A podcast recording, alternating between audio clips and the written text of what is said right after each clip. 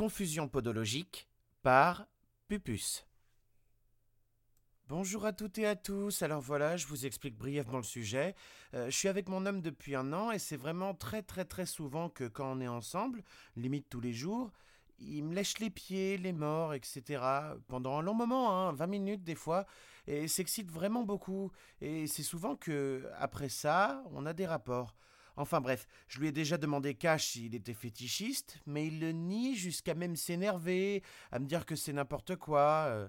Enfin bref, moi ça me dérange pas, mais le problème est qu'il insiste régulièrement pour euh, masser les pieds de ma mère.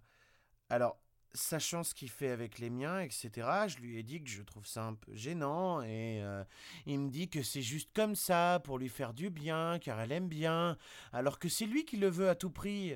Il y a même des fois où il l'a fait dans mon dos. Alors, s'il vous plaît, j'aimerais savoir si déjà il est fétichiste, et si en plus de ça, il fait une fixette sur les pieds de ma mère.